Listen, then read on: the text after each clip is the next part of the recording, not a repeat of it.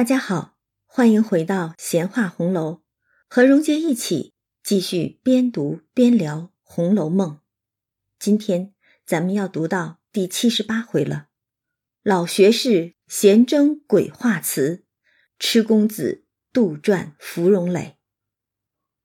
那上一回咱们读到一番抄检与清算之后，晴雯含冤而逝，抱屈妖风流。方官、蕊官和藕官三个人，则决绝地跟了两个尼姑出家去了，斩情归水月。中秋之后的大观园，可谓群芳凋敝，落花飘零，寒冬已在迫近，衰败之象日益显露。而这一场清理最大的获益者，应该是王夫人。她既解除了大房那边邢夫人丢过来的绣春囊危机。又顺带清除了自己看不顺眼的狐狸精们，可谓一举多得。只不过一下子撵了这么多人出去，动静可不小。尤其是晴雯，她虽然是在宝玉房中，但到底还是老太太的人。晴雯死活可以不必在意，但老太太那儿总得给一个说得过去的理由才行啊。于是。待那两个尼姑领了方官等人去后，王夫人便往贾母处来陈醒，正好见到贾母喜欢，这倒是个说事儿的好时机。于是王夫人趁便向老太太回话，先说晴雯。她说：“宝玉屋里有个晴雯，那丫头也大了，而且一年之间并不离身。我常听见她比别人淘气，也懒。”前日又病倒了十几天，叫大夫瞧，说是女儿痨，所以我就赶着叫她下去了。若养好了，也不用叫她进来，就赏她配家人去也罢了。王夫人这短短几句话，乍一听再平常不过，可细一想，竟然是谎话连篇，高明的紧呀。第一，她说晴雯大了，这倒不错。晴雯已经不再是赖家刚孝敬给贾母的那个十岁的小孩了，可是晴雯何时一年之间并不离身了呢？若说整个大观园里头有谁是一年之间并不离身的，恐怕也只有黛玉了。显然，王夫人对此是非常不喜的。第二，晴雯是有脾气的，有性格的，可怎么就懒了呢？这个懒。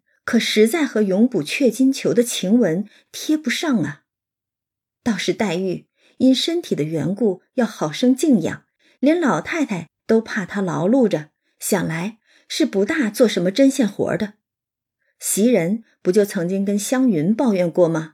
说黛玉旧年好一年的功夫做了个香袋，今年半年还没见拿针线呢。这些要是落在有心人眼中，想来也是当得一个懒字了，王夫人肯定也是不喜的。第三，晴雯被撵的时候确实是病着，但她那是受了冤枉屈辱之后，又几天水米不沾牙的气病交加，怎么就成了女儿痨了呢？要知道，痨病通常是指肺结核，在旧时候这可是不治之症，而且还是会传染的。王夫人说晴雯得了痨病。其实就已经堵死了贾母再把晴雯叫回来的可能性了。既然堵死了路，再说什么若养好了，就赏她配佳人去吧，也就不过是顺口一说，以显仁厚罢了。这样一来，王夫人便在真真假假、虚虚实实当中，把晴雯被撵之事说的是顺理成章，再无转圜的可能了。说完了晴雯。再说那一班小戏子们，王夫人就接着跟贾母回说：“在那几个学戏的女孩子，我也做主放出去了。一则她们都会戏，口里没轻没重，只会混说，女孩听了如何使得；二则她们既唱了会子戏，白放了她们也是应该。况丫头们也太多，若说不够，再挑上几个来也是一样。”这话说的倒也颇为宽厚了，而且这番处理意见也真是理由充分，思虑周全。贾母听了，就点头道：“这倒是正理儿，我也正想着如此呢。”老太太这便是先肯定了王夫人对那一般小戏子的处理，不过紧接着她就问道：“但晴雯那丫头，我看她甚好，怎么就这样起来？我的意思，这些丫头的模样爽利，言语针线多不及她，将来指她还可以给宝玉使唤的，谁知变了。”老太太这话就又是补足前文了，可见贾母之前将晴雯放在宝玉房中时，便已是看中了晴雯的风流灵巧，要将她留在宝玉身边的。老太太历来是喜欢那些能说会干的爽利人的，为她最疼爱的孙子宝玉挑人，自然也要挑那最拔尖儿的。而且老太太非常自信自己的眼光，自己看中的人又怎么会错？怎么会变了呢？可是王夫人不这么想，但她又不能直接驳了老太太的话，所以他就先奉承着贾母，委婉的说道：“老太太挑中的人原不错，只怕她命里没造化，所以得了这个病。这便是。”顺着刚才那个女儿痨的谎言，跟贾母说：“不是您看错了人，是她命不好，得了病。”一下子就先把这根由推到了命运头上，然后他再来回应老太太软中带硬的那一句：“谁知变了？”毕竟痨病只是个借口，老太太只问晴雯怎么就这样起来，根本就不提痨病这茬儿。显然也是心知肚明的，王夫人还是要给出一个能让老太太接受的解释才行。王夫人就说：“俗语又说‘女大十八变’，况且有了本事的人，未免就有些掉歪。老太太这有什么不曾经过的？这确实是王夫人的逻辑了。有本事的人，未免掉歪，品行不端。”这和他之前说的那句唱戏的都是狐狸精，简直是如出一辙。他还反问老太太一句：“您有什么不曾经验的？”来唤起贾母的认同。是呀，何止老太太，人这一辈子似乎谁都能碰上几个有本事的人吧？这些有本事的人，正因为身有所长，也就容易恃才傲物，甚至行事张狂。那就难免会招人记恨，被贴上品行不端、调歪的标签儿。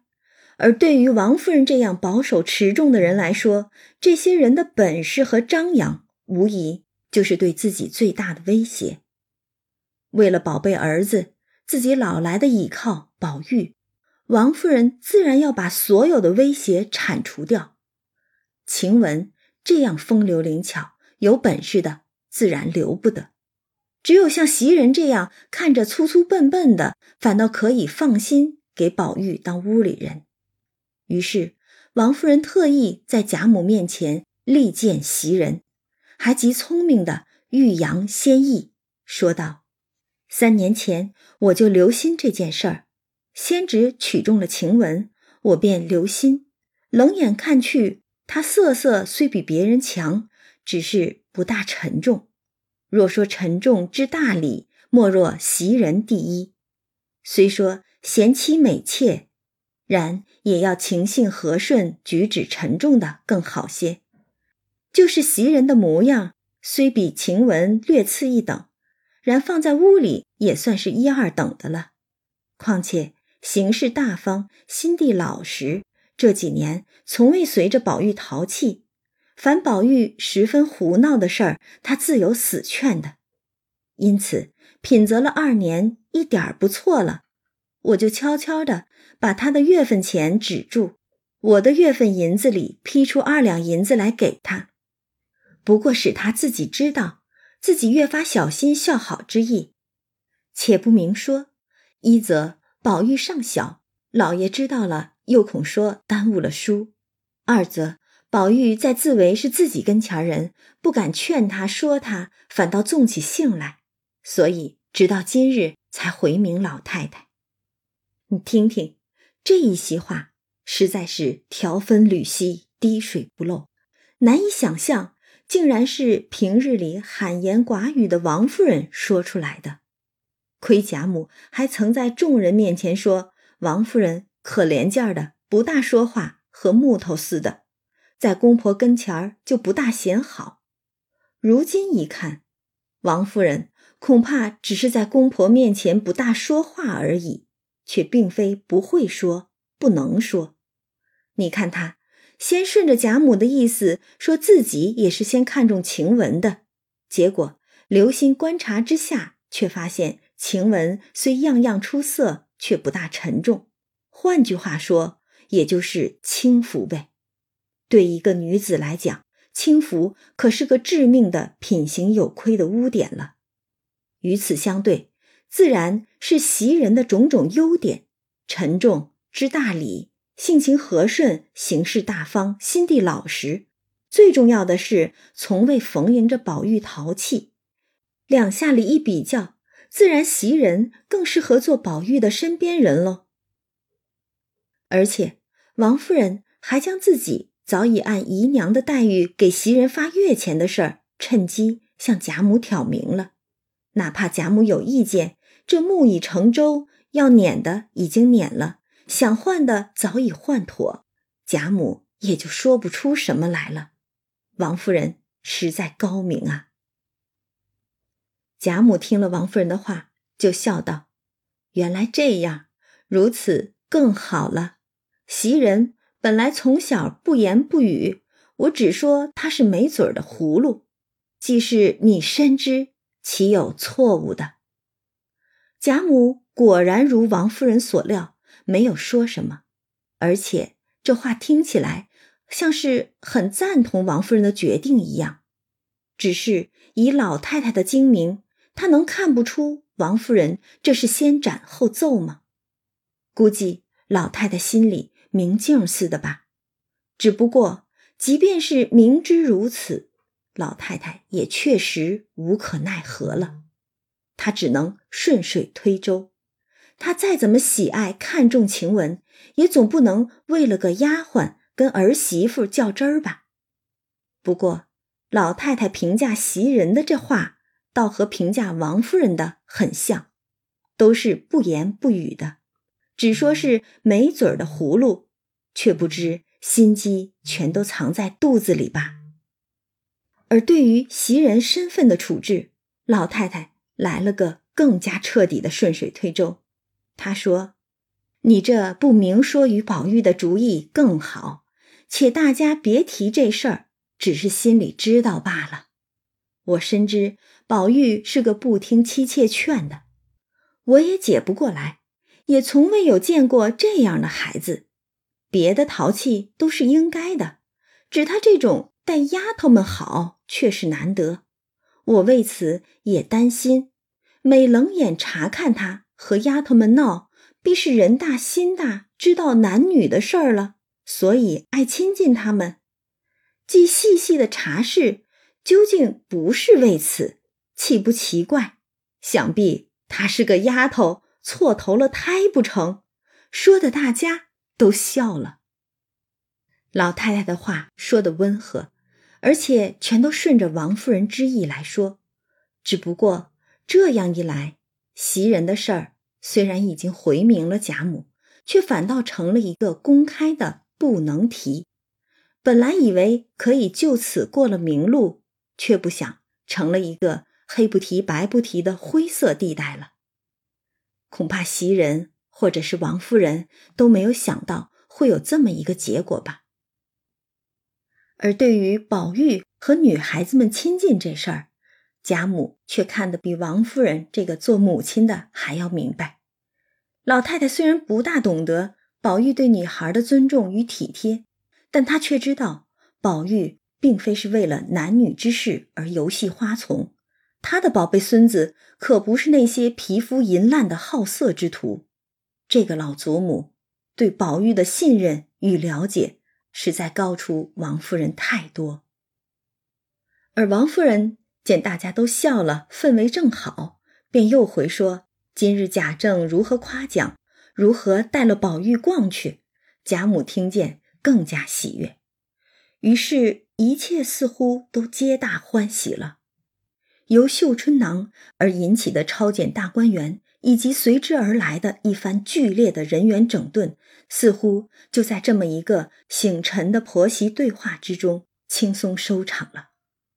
再过若干时日，恐怕也就没有多少人能够记得那些被撵走的丫头们了。而随着故事的推进，节奏的加快，很快每个人都将自顾不暇，哪还想得到别人的结局会怎样？当然这是后话了。那且说一时，只见迎春装扮了前来告辞过去。这是在照应前文呢。上一回的回末就提到过，邢夫人遣人来知会，说要接迎春家去住两日，以备人家相看呢。所以这会儿，迎春来跟老太太、王夫人他们告辞呢。之后，凤姐儿也来醒晨，伺候过早饭，又说笑了一回。贾母歇午晌后，王夫人便唤了凤姐儿，问她丸药可曾配来。凤姐儿道：“不曾呢，如今还是吃汤药。太太只管放心，我已大好了。”而王夫人见她复出，也就信了。只是咱们都知道，凤姐素来要强，她虽已复出，可依然还是吃着药呢。多半这所谓的复出也是勉强。王夫人就又把撵烛晴雯等事告诉给凤姐儿，又说：“怎么宝丫头私自回家去了？你们都不知道？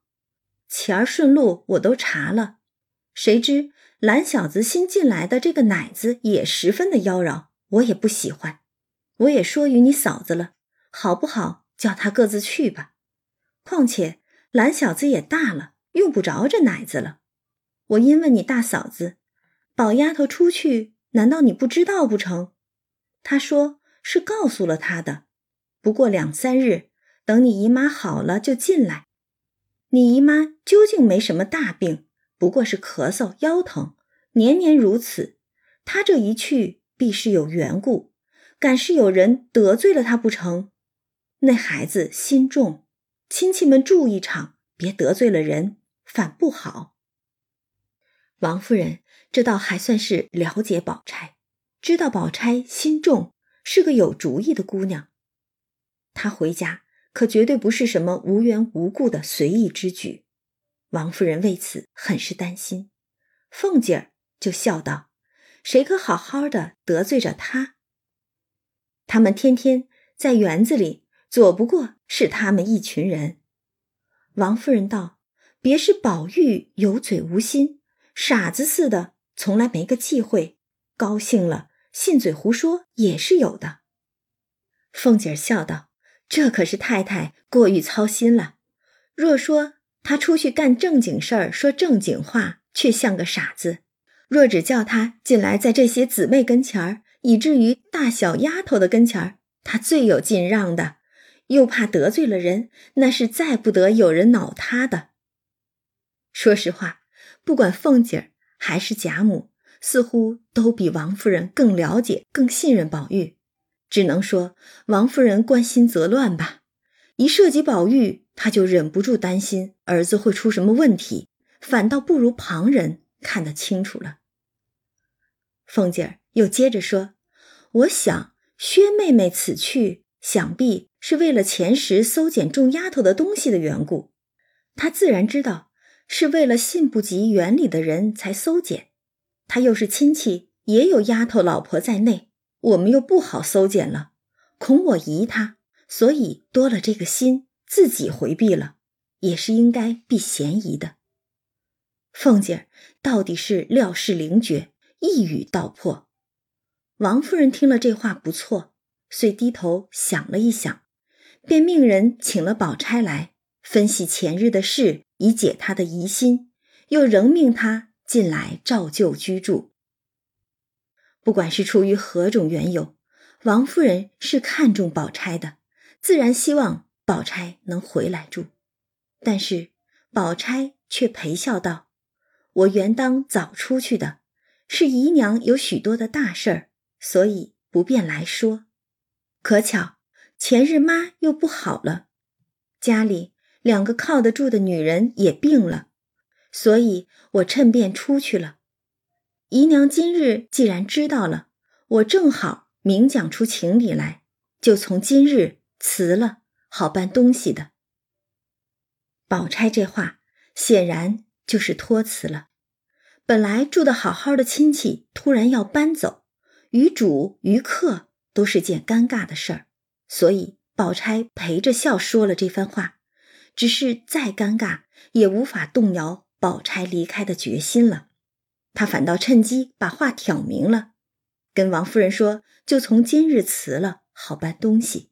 而且他应该是早有此意，一直不提，只不过是没有找到合适的机会罢了。如今王夫人主动来问，宝钗也就顺势以家中事为借口，彻底离开了。只是有了凤姐儿刚才说与王夫人的那一番分析，他二人又如何听不出？宝钗是在托辞掩饰呢，于是王夫人、凤姐儿都笑道：“你太固执了，正经搬进来为事，休为没要紧的事儿疏远了亲戚。”这所谓的没要紧的事儿，指的应该就是抄检大观园一事了。但是宝钗又怎么会承认是为了这个缘故？宝钗就笑道：“这话说的太不解了，并没为什么事儿。”我出去为的是妈近来神思比先大减了，且夜间晚上没有靠得住的人，通共我一个。这便是宝钗要搬出去的第一个理由了。百善孝为先，这个理由可谓充分之极。宝钗接着说：“二则，如今我哥哥眼看娶嫂子了，多少针线活计。”并家里一切动用器皿尚有未齐备的，我也须得帮着妈去料理。姨妈和凤姐姐都知道我们家的事儿，不是我撒谎。这第二个理由也很充分，哥哥要娶亲呢，自然是家里头等大事儿。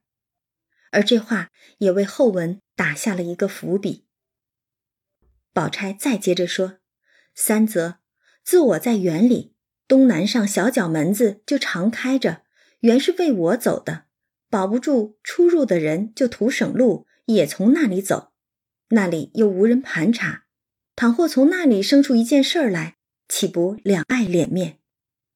而且我进园里来睡，原不是大事儿，因前几年年纪皆小，家里没事儿，有在外头的，不如进来姊妹相共，或做针线，或相玩笑。皆比在外头自己闷坐着好。如今彼此都大了，也彼此皆有事。况姨娘这边历年皆有不遂心的事儿，那园子也太大，一时照顾不到，皆有关系。没有少个人就可以少操些心。所以今日我不单执意辞去，之外还要劝姨娘，如今该减些的，尤当减些。也不为失了大家的体统。我看园里这一项的费用也尽可以免的，说不得当日的话。姨娘深知我们家的，难道我们家当日也是这样零落不成？宝钗这第三个理由一路说下来，却是越说越扎心了。宝钗先说道：“为他出入方便而常开的小角门，恐有安全隐患。”再提醒王夫人，大观园园子大，人口多，孩子们也都长大了，多个人就多些事儿，少个人就少操些心。随即又更进一步劝王夫人，也该认清贾府如今入不敷出的现实了，该减免的费用也当减免了。说白点儿，就是劝王夫人别再打肿脸充胖子了，强撑那外面的架子。说到最后，宝钗更是用自家的遭际提点王夫人：“难道我们家当日也是这样零落不成？”这一句话可谓道尽薛家兴衰呀！那丰年好大雪，珍珠如土，金如铁的薛家，早已零落不堪，只剩薛姨妈带着薛蟠、宝钗兄妹两个依附着贾府的荫庇而生。这由盛到衰的全过程，宝钗都身在其中，亲历亲闻。想一想，她一个十几岁的少女，经历家中如此巨变，我们就会理解为何宝钗会比同龄人更成熟、更现实，为何她会见微知著，冷眼旁观抄检大观园之后，便决定及早抽身。她不只是为了避嫌。更为着他已经看到了贾府的败落，他向王夫人提起薛家的衰败，俨然是一个过来人的模样，温柔的语声说着最冰冷的现实。而一个行将败落的贾府，又将如何荫庇薛家的孤儿寡母？所以，宝钗决定离开，这是一个冰冷的决定，也是一个无法挽回的决定。在贾府败落之际。宝钗选择了明哲保身。宝钗的话都说到这个份儿上了，王夫人和凤姐儿哪还听不明白？凤姐儿只好打圆场，向王夫人笑道：“这话依我的主意，竟不必勉强她了。”是呀，宝钗去意已决，再挽留就没有意思了。王夫人也只好点头道。我也无可回答，只好随你便罢了。还能说什么呢？强扭的瓜不甜，人心已冷，说什么都没有用了。王夫人肯定是无比失望，却也无可奈何。天下没有不散的筵席，当初再怎样说亲道热，也难免有分道扬镳的那一天。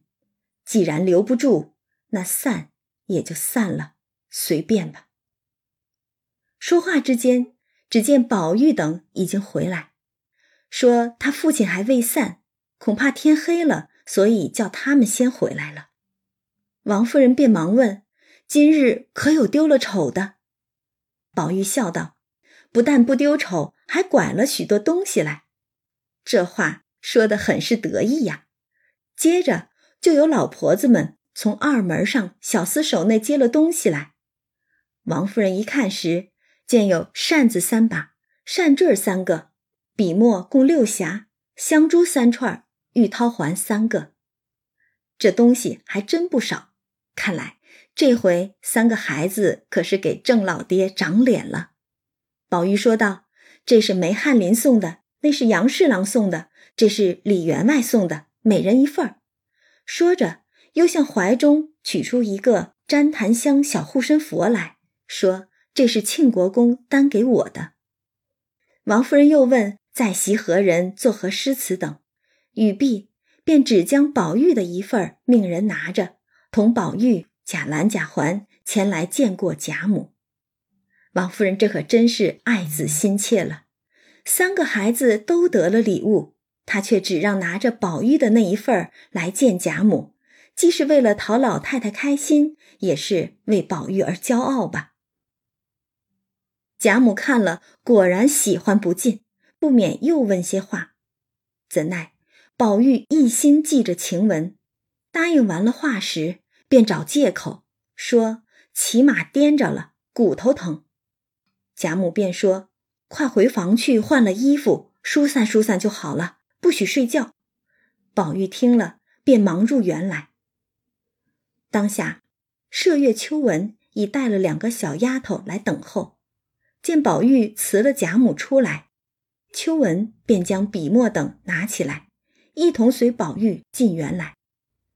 宝玉满口里说好热，一必走，便摘冠解带，将外面的大衣服都脱了下来，让麝月拿着，他自己只穿着一件松花绫子夹袄，袄内露出血点红的裤子来。秋纹见这条红裤是晴雯手内针线。因叹道：“这条裤子以后收了吧，真是物在人去了。”麝月忙笑道：“这是晴雯的针线，又叹道：“真真的物在人亡了。”麝月说的比秋文说的更直白了，看来晴雯的死讯早已传了进来。如今睹物思人，麝月、秋文心中也是伤感的吧？只是一提到晴雯的死，他们赶忙又岔开了话题。秋文将麝月拉了一把，忙笑道：“这裤子配着松花色的袄，石青的鞋子，越发衬出这靛青的头、雪白的脸来了。”宝玉在前，只装听不见，又走了两步，便止步道：“我要走一走，这怎么好？”麝月道：“大白日里还怕什么？还怕丢了你不成？”因命两个小丫头跟着，我们送了这些东西去，再来。宝玉道：“好姐姐，等一等再去。”麝月道：“我们去了就来，两个人手里都有东西，倒像摆执事似的，一个捧着文房四宝，一个捧着官袍带履，成个什么样子？”宝玉听说，正中心怀，便让他们去了。这可是宝玉少有的一次耍心眼儿、用心计啊！他迫切的想知道晴雯的消息，哪怕是噩耗，但他已经有心的在提防着与袭人亲近的麝月、秋纹两个人了，所以他不动声色的支走他们。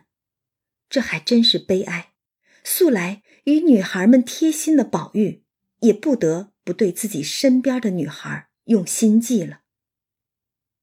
一时，宝玉带了两个小丫头到了一个山石后。也不怎么，只问他二人道：“我去了，你袭人姐姐打发人去瞧你晴雯姐姐去不曾？”这一个便答道：“打发宋妈妈瞧去了。”宝玉道：“回来说什么？”小丫头说：“回来说晴雯姐姐直着脖子叫了一夜，今日早起就闭了眼，住了口，事事不知，也出不得一声，只有倒气儿的份儿了。”宝玉忙道。一夜叫的是谁？小丫头子说：“一夜叫的是娘。”宝玉拭泪道：“还叫谁？”小丫头道：“没有听见叫别人。”宝玉道：“你胡说，想必没有听真。”宝玉何其痴也！他多希望晴雯是念着他的名字离开的，但于晴雯而言，红尘却早已无可留恋，从小没了父母的孩子。临死只想回到母亲温暖的怀抱之中吧。旁边那一个小丫头却很伶俐，听宝玉如此说，她便上来说道：“真个他糊涂。”又向宝玉道：“不但我听得真切，我还亲自偷着看去了。”宝玉听说，忙问他：“你怎么又亲自看去了？”小丫头道：“我因为晴雯姐姐素日与人不同，待我们极好。”如今他虽受了委屈出去，我们不能别的法子救他，只亲去瞧瞧，也不枉素日疼我们一场了。就是人知道了，回了太太打我们一顿，也是愿受的。这个小丫头果然伶俐，会说话，而且她正说中了宝玉的心意。晴雯是受了委屈的。那小丫头又接着说：“所以我拼着挨一顿打。”偷着下去瞧一瞧，谁知晴雯姐姐平生为人聪明，至死不变。她想着那起俗人不可说话，所以只闭眼养神。见我去了，便睁开眼，拉我手，问宝玉哪儿去了。我告诉实情，她叹了一口气，就说不能见了。我就说姐姐何不等一等他回来见一面，岂不两完心愿？她就笑道。你们不知道，我不是死，如今天上少了一位花神，玉皇敕命我去司主。我如今在魏正二刻到司花那里，宝玉须得魏正三刻才能到家，只少到一刻的功夫不能见面。世上凡该死之人，阎王勾取了去，是差些小鬼来捉人魂。若要迟延半刻，不过烧些钱纸，交些姜饭。那鬼只顾着抢钱去了，该死的人就可以多待一个功夫。我这如今是天上的神仙来招请，岂可挨的时候？我听了这话，竟不大信，即进来到房里，留神看时辰表时，果然是未正二刻，他咽了气。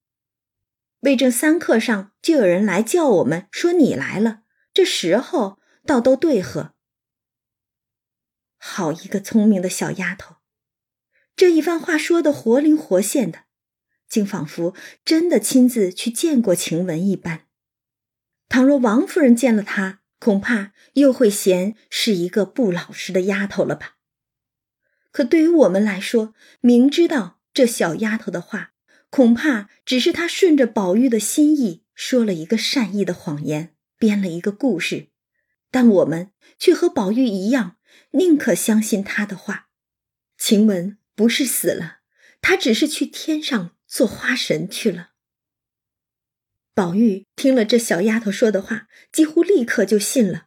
他忙道：“你不识字看书，所以不知道，这原是有的。不但花有一个神，一样花有一个神之外，还有总花神。但他不知还是做总花神去了，还是单管一样花的神。”吃宝玉啊，他不但信了，还要追问细节。那丫头听了一时诌不出来。恰好这时是八月时节，园中池上芙蓉，也就是荷花正开着。这丫头便见景生情，忙道：“我也曾问他是管什么花的神，告诉我们日后也好供养。他说天机不可泄露，你既这样虔诚。”我只告诉你，你只可告诉宝玉一人，除他之外，若泄了天机，五雷就来轰顶的。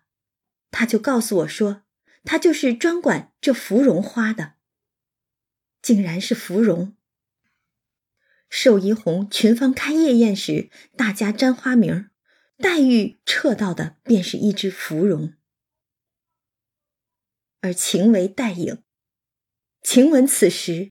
便也去私掌这芙蓉花了。宝玉听了这话，不但不为怪，亦且去悲而生喜。天人永隔的悲伤里，还有什么比听到晴雯得到一个好去处更能让人宽慰呢？哪怕是假的，我也愿意相信晴雯是去了明亮的天堂司掌芙蓉，名利如昔，而不是孤单的。睡在冰冷黑暗的棺材里，宝玉于是指着芙蓉笑道：“此花也须得此人去司掌，我就料定他那样一个人必有一番事业做。没错，出淤泥而不染，岂非正是晴雯的品性？只是虽然超出苦海，从此不能相见，也免不得伤感思念。”宝玉于是又想，虽然临终未见，如今且往灵前一拜，也算尽这五六年的情长了。想必他忙至房中，又另穿戴了，只说去看黛玉，遂一人出园来。方说了，晴雯司掌芙蓉，恰与黛玉所得花签一样。这会儿，宝玉又假借探黛玉而去拜晴雯，作者。深意可见啊！宝玉出得园来，便往前次之处而来，以为停柩在内。谁知晴雯的哥嫂见晴雯一咽气，便回了进去，希图早些得几两发送利银。王夫人闻之，便命赏十两银子，又命即刻送到外头焚化吧。女儿老死的，断不可停着。王夫人此番处理着实狠绝，令人齿冷啊！女儿痨明明是他的谎言，却为了这个谎言，让晴雯不得入土为安。要知道，旧时之人是非常看重死后入土的。晴雯最后见宝玉时，也曾设想过自己死后独自躺在棺材里的凄凉景象，谁知连这都成了奢望。他刚死，王夫人就命即刻将他送到外头去焚化烧了，连停灵都不准。王夫人这是有多恨闲了晴雯呀？而晴雯的哥嫂听了这话，一面得了银子，一面就雇人来入殓，抬往城外化人场上去了。晴雯剩下的衣履簪环还有四五百斤之数，他兄嫂自收了为后日之计。二人将门锁上，一同送殡未回。宝玉走来，却扑了个空。这其中的曲折，实非宝玉所能预料。只是他不见晴雯灵柩之时，心中会有多空、多悲、多苦。可是母命难违，他又能如何呢？作者于此处写的极简，只说宝玉自立了半天，别无法术，只得复回身进园中。多少无法宣诸于口的悲哀心痛，也只能隐于这半天的无言自立之中了。待宝玉回至房中，甚觉无味，因乃顺路来找黛玉。宝玉此时心中的悲苦，恐怕也只能说与黛玉听了。偏黛玉不在房中，问其何往，丫鬟回说往宝姑娘那里去了。宝玉又至恒芜院中，只见寂静无人，房内搬得空空落落，不觉吃一大惊。显然，宝钗已经悄无声息地搬走了。忽见几个老婆子走来，宝玉忙问道：“这是什么缘故？”老婆子道：“宝姑娘出去了，这里交付我们看着，还没有搬清楚。我们帮着送了些东西去，这也就完了。”您老人家请出去吧，让我们扫扫灰尘也好。从此您老人家省得跑这一处的腿子了。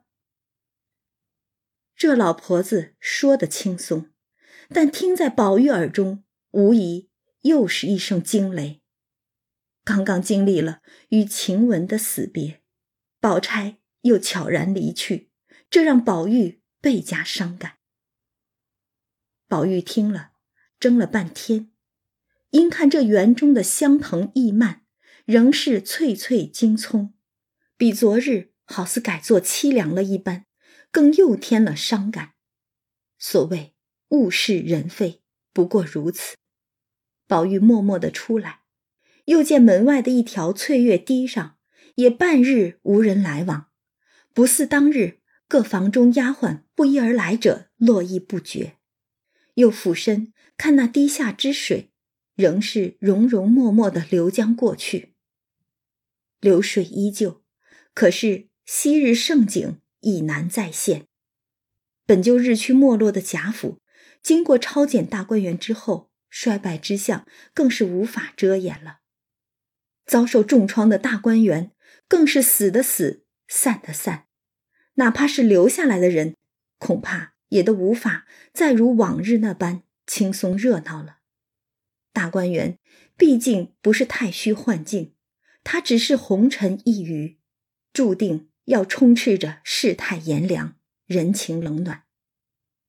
宝玉心下就想着，天地间竟有这样无情的事，悲感一番，忽又想到去了思琪、入画、方官、藕官、蕊官等五人，死了晴雯，今又去了宝钗等一处。